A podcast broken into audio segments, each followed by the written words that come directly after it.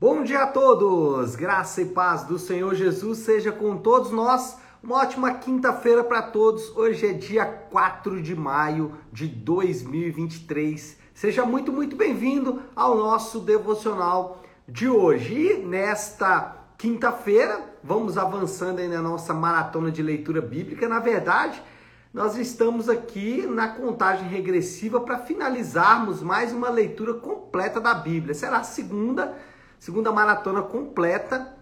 E aí a gente já começa a aquecer as turbinas para iniciar mais uma maratona. Então, se você nunca leu a Bíblia toda, essa é uma oportunidade, a gente faz isso é, aqui aproveitando esse tempo para discutirmos aí alguns capítulos e versículos da Bíblia. O importante é sempre você estar lendo a palavra de Deus, porque de fato ela é que é o importante nessa história. Devocional aqui a gente acaba discutindo algumas coisas, mas a leitura da palavra é o que de fato vai alimentar a nossa alma. E nesta quinta-feira vamos de Filemon. É, falamos de Colossenses, Filipenses, agora Filemon e amanhã Judas. Como lemos três capítulos por dia, essa semana vai ficar aí curtinha, mas é para a gente poder aproveitar aí esses livros menores, esses documentos menores da palavra de Deus. Vamos falar então de Filemon. Deixa eu ler o texto aqui já de uma vez, depois a gente vai introduzir o assunto. Filemon, é, capítulo 1, na verdade, Filemon é um capítulo único, versículos de 8 a 11. Diz assim: Por isso mesmo, por isso, mesmo tendo em Cristo plena liberdade para mandar que você cumpra o seu dever, prefiro fazer um apelo com base no amor. Eu, Paulo, já velho e agora também prisioneiro de Cristo Jesus, apelo em favor de meu filho, Onésimo, que gerei enquanto estava preso. Ele antes era inútil para você, mas agora é útil tanto para você quanto para mim. Bom, a carta Filemon relata a história de três personagens: é, Paulo, Filemon e Onésimo.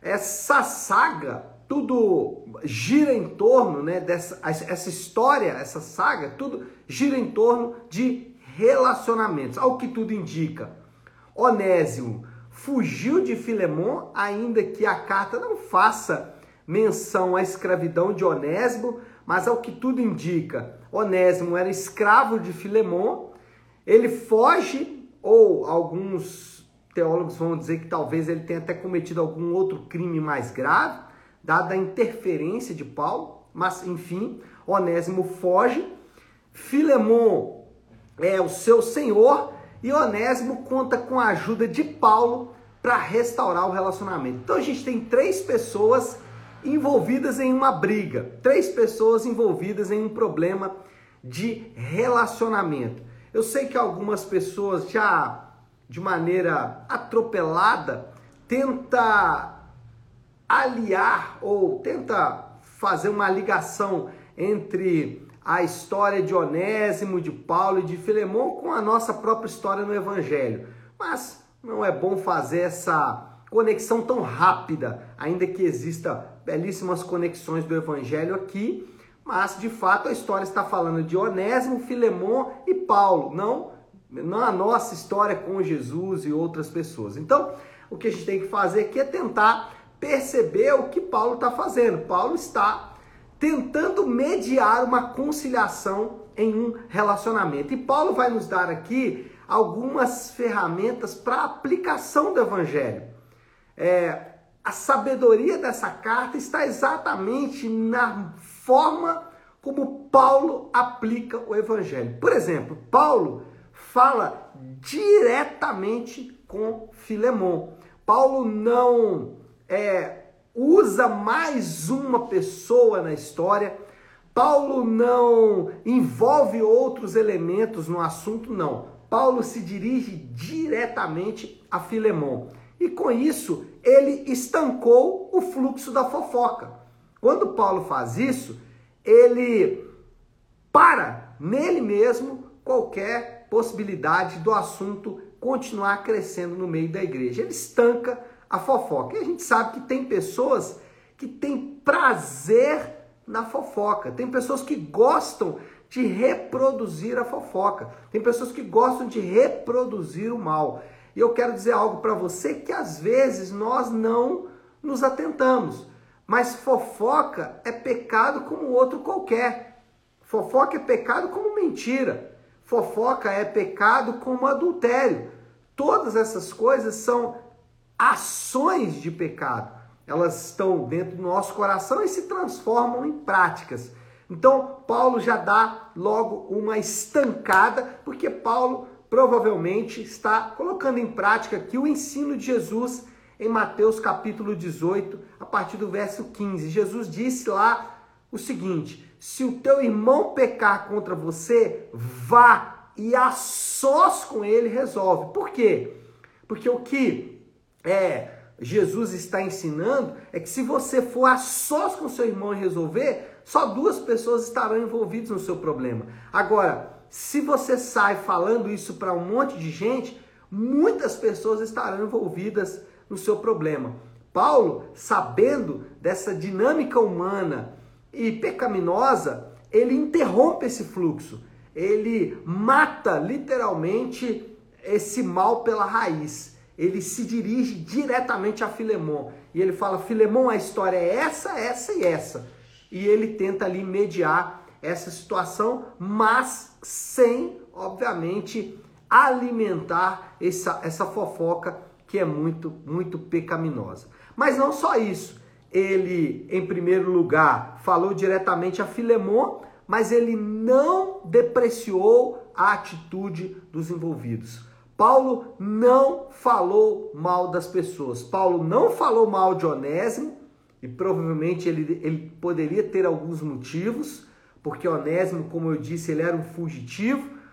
Paulo não falou mal de Filemon, porque Filemon provavelmente estava bem irado com Onésimo por causa disso, e algumas pessoas até maldosamente criticam Paulo porque Paulo não falou contra a escravidão, né? Se de fato, né? Porque o texto não deixa claro se Onésimo de fato era escravo de Filemon. Aparentemente sim, mas o texto não dá essa clareza. Mas ainda assim, pessoas criticam dizendo o seguinte: por que Paulo não falou contra a escravidão? É porque Paulo não se envolveu numa questão muito acima da questão principal, que era dos relacionamentos. Porque a questão da escravidão era uma questão de Estado, de política de Estado. E nesse momento aqui, o que Paulo estava tratando era de um relacionamento entre irmãos em Cristo. Na verdade, Paulo, inclusive, quebra muito do paradigma da época quando ele diz que Filemão deve tratar bem Onésimo. Né? Isso, é, de todas as formas, é, já era muito revolucionário. Mas qual é o ponto aqui? Você não vê Paulo falando mal de Onésimo, você não vê Paulo falando mal de Filemão, ele não fala mal de ninguém. Por quê? Porque maledicência, falar mal de outras pessoas, também é pecado. E às vezes nós como cristãos, nós nos perdemos nisso. É muito comum às vezes a pessoa vir conversar comigo e dizer assim: "É, pastor, porque fulano de tal disse isso", né? O fulano de tal falou determinada coisa de outra pessoa. Eu estanco imediatamente essa história, digo: "Não quero saber" e a sua obrigação como cristão é ir lá e chamar a atenção desta pessoa. Porque fazendo assim nós vamos estancar o rio da maledicência. Vamos estancar o mal da maledicência, porque assim como a fofoca é pecado, a mentira é pecado, o adultério é pecado, a maledicência também é pecado. E o Senhor Jesus chega a condenar de maneira muito veemente a maledicência no Sermão do Monte. Ele chega a dizer o seguinte: que os, os dez mandamentos diz não matarás, mas ele diz se você falar mal de alguém, você já matou essa pessoa no seu coração. Então a atitude de maledicência é muito grave e ela pode muitas vezes estar disfarçada e muito bem disfarçada e nós precisamos estar atentos para perceber isso. Até quando nós vamos falar de alguém. Então, por exemplo, alguém disse assim: Ah, fulano é muito bom, mas ou seja, o mas ele vai incluir ali uma depreciação da outra pessoa. Então, Cuidado com a maledicência. Paulo, ele não depreciou a atitude de nenhum dos, dos, dos envolvidos. Ainda que talvez houvesse coisas que Paulo pudesse falar ali, mas ele não faz. E terceiro, Paulo ensinou o perdão e a reparação como forma de consertar as coisas.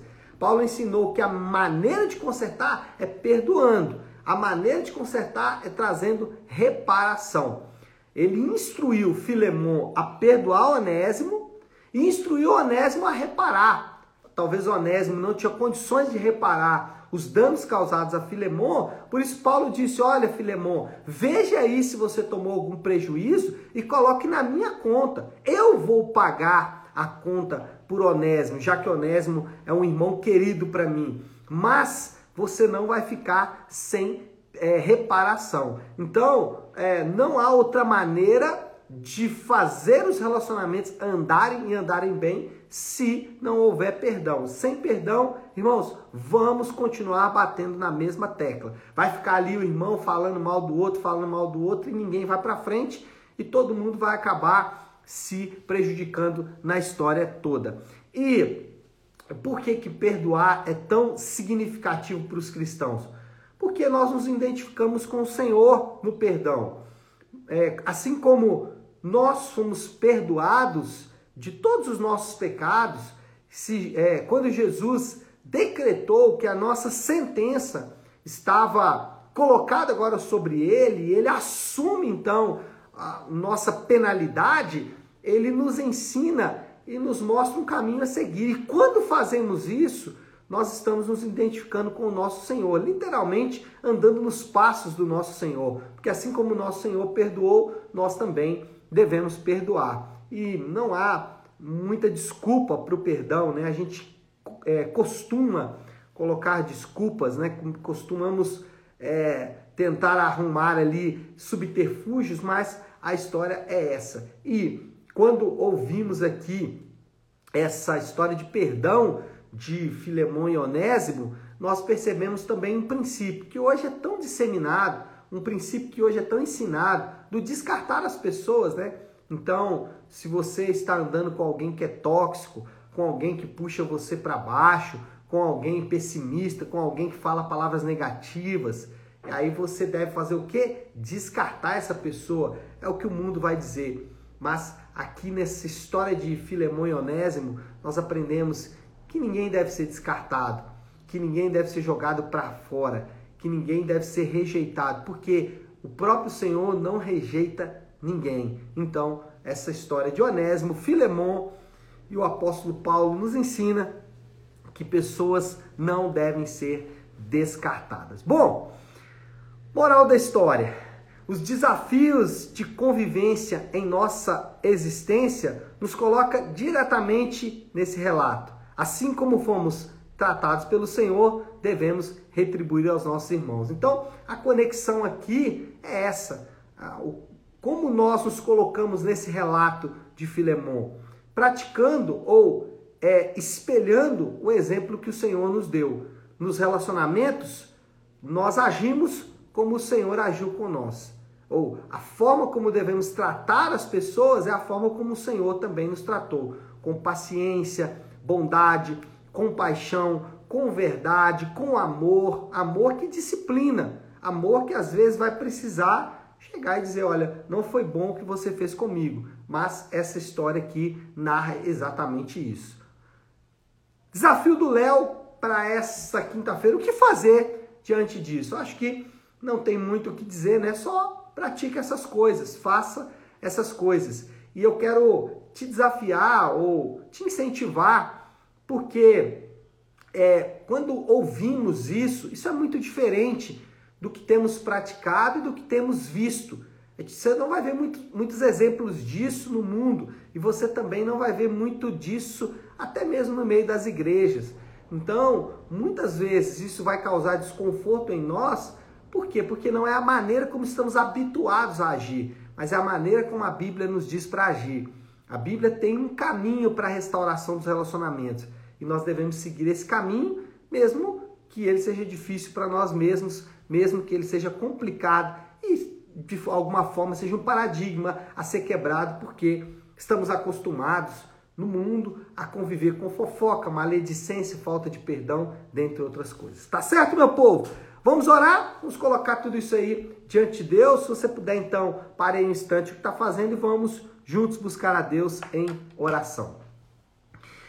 Querido Deus, Pai de amor e graça, Senhor, diante de Ti que nós nos colocamos agora, clamando pela Tua doce, preciosa e maravilhosa presença. Sabemos que temos falhado e falhado, Senhor Deus, de maneira muito direta, objetiva e contundente.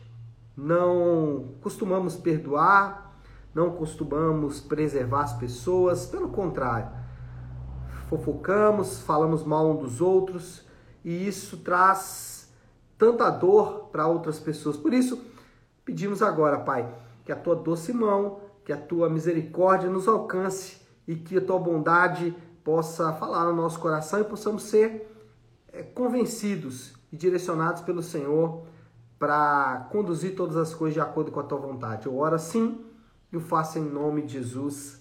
Amém. Amém, meu povo? Bom, então é isso. Nós vamos ficando por aqui. Eu quero só deixar um recado importante.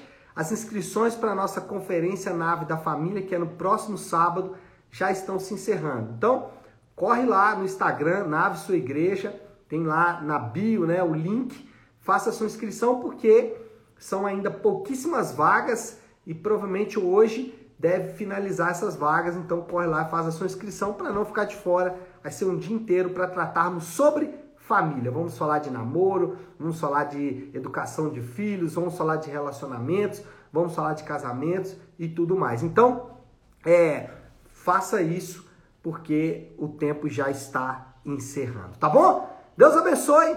Ótima quinta-feira para todos. Fiquem com Deus.